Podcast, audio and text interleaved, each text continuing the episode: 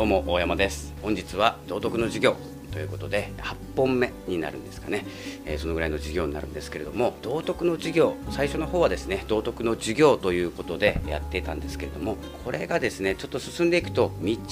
の部分に入ってきまして、え、道はどこに続いているのかということを、え、お話ししたいと思います。この道をですね説明すると道徳の授業道徳ということ自体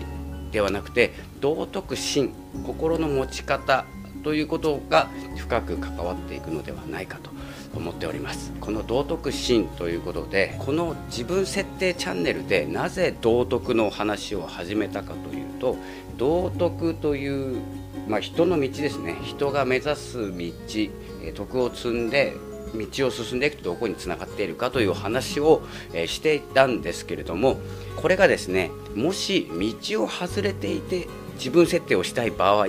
まずは道に戻らなきゃいけない。その設定をしていかなきゃいけないんじゃないかと思ったので道徳の授業ということで、え始めました。道徳の授業を考えておりましてどのような授業にしようかなと思ってたんですけれどもその時道徳のことを考えた時にインスピレーションというかですねひらめきどのようなものだったかというとですね他人と自分を比較しないことこれがこれからの生き方になる。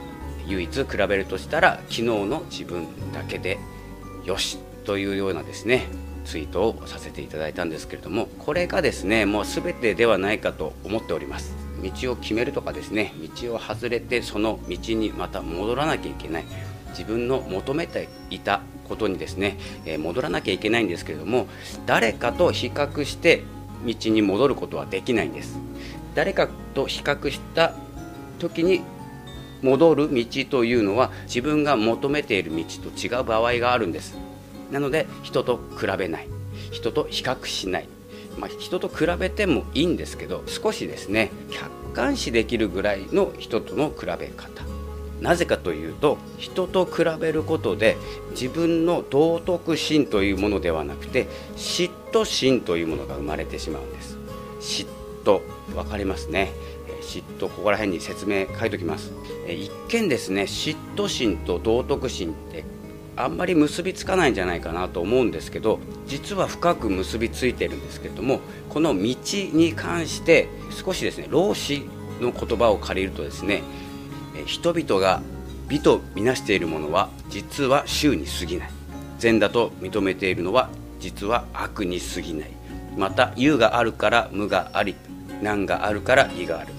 長があるから短があり甲があるから手がある。前があるから後ろがある。これは普遍の真理である。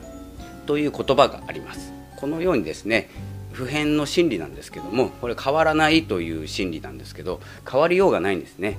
長いものと短いものは比べても長いものと短いものにしかなりません。そしてその長いものも実はもっと長いものから見ると短いものになります。こういうようなですね普遍の真理動かないものに関して比較して嫉妬心というものが生まれてしまうとどんどん道から外れてしまうんです。その嫉妬心のおかげで実は全然変わらないものに時間をかけている場合があるんです。これが道徳心の道まで外れてしまいますし嫉妬心というものが生まれると実にですね無駄な時間を過ごすと思います。誰かと比べて自分が劣っている。これは劣等感というものにもつながります。何から始まったかというと人と何かを比べた時点まずは誰かと比べた。そして嫉妬心が生まれてしまいます。羨ましくなってしまって次の段階に行ってしまうと自分はなぜ劣っているんだというですね劣等感が生まれてしまうんです。ちょっと無駄ですよね。比較しても何ら変わらないことどうしようもないことビジネスをしていて成績を比べるとはちょっと違うんですけど比較対象というものがあるんですね。それを比較してどのようなものがビジネスに合っているかとか生き方に関してもどちらの方が自分に適しているかという比べ方は必要なんですけれども例えばですね自分が欲しい車と乗っている車そして欲しい車が自分の家の窓から見えるとしてそれがいつもかっこよく見える。自分の車はそこそこの車かなと思うんですけど目指している車が横に止まっている。それを見た時にその車を乗っている家乗っている人と比べてしまう。比較してしまう。それあの人生の一部ですよね。その比べることってすごい無駄だと思うんです。乗っている車だけにフォーカスするとそれはあのランクがありますから。え分かんないですよ僕はあの車に詳しくないので分かんないんですけれどももし目指している車欲しい車が隣に止まっていてかっこいいなと思っていて家まで含めて幸せ幸福度というものを比較してしまう。それをしてしまうと家の全てが車みたいな自分の全てが車みたいなイメージになっちゃうんです。そして自分が劣っていると感じてしまうんです。たった車1台です、まあ、見た目かっこいいとかですね乗り心地いいとかというのもあるんですけどそれは幸せというくくり、え大きなくくりで見ると大したことがないものですよね。履いてる靴とかもそうなんですよね。いい靴を履いている自分はそれほどいい靴を履いていない。相手は幸せ自分は不幸。これちょっと極論ですよ。極論ですけれどもすごい一部じゃないですか。靴って。それと一緒なんです。この道を外れる原因となっているものがもう本当にちっぽけなものだとしたらすごくもったいないと思うんです。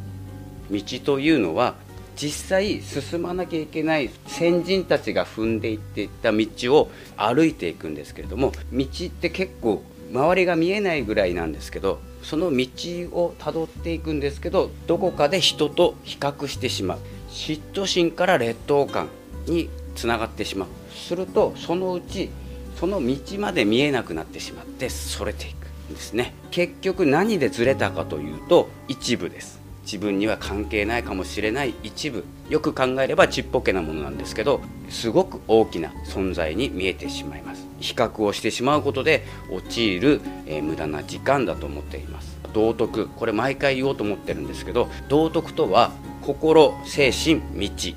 心と精神でまず道徳というものになりまして道となると自分が目指すルート。まあ、こ精神と道はちょっと似てるんですけれどもそのくくりで道徳になるのか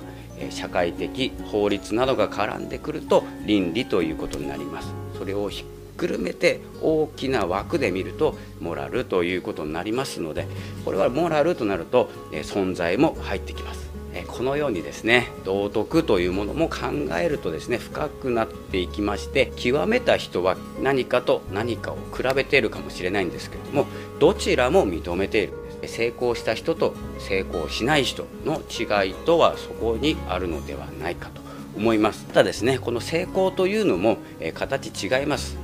それも比べてはいけません。あの人はこのようにして成功している。だから自分は劣っているという考え方ではなくて何をしているのかだけでいいと思います。何を実行している何を実践しているどんな考え方を持っているから成功した。今は自分はそれをしていない実践していない行動していない考え方も足りない。足りないとなってしまうとまた劣等感につながってしまうんですけども足りないという事実なだけです。それ以外何もないんですね。やっていることが多い少ない。それだけです。どんな道を通っているのかなって考えるだけで精神の部分が養われます。鍛えられます。そこを鍛えておくと道をずれてもまた戻れますしその道のずれ方も故意にずれるわけではなくて誰かと比べて嫉妬して劣等感を抱えてずれるわけではなくてなんとなくちょっとずれてっちゃったみたいな感じです。でそれはもうすぐ戻れますのでまずは共同体という精神を鍛えておく。道がどこにつながっているかというと道は自分につながってます。それをそれないようにしていくと自分が見えてくる感じです。自分は進んでいる感じなんですけれどもそれは自分に向かってきている道なんです。そのような考え方で人と比較しないということが自分の道に近づける。ルートをずれない。という道徳心になります。ということで今日はこのような道徳のお話という形になります。はい今日もありがとうございました。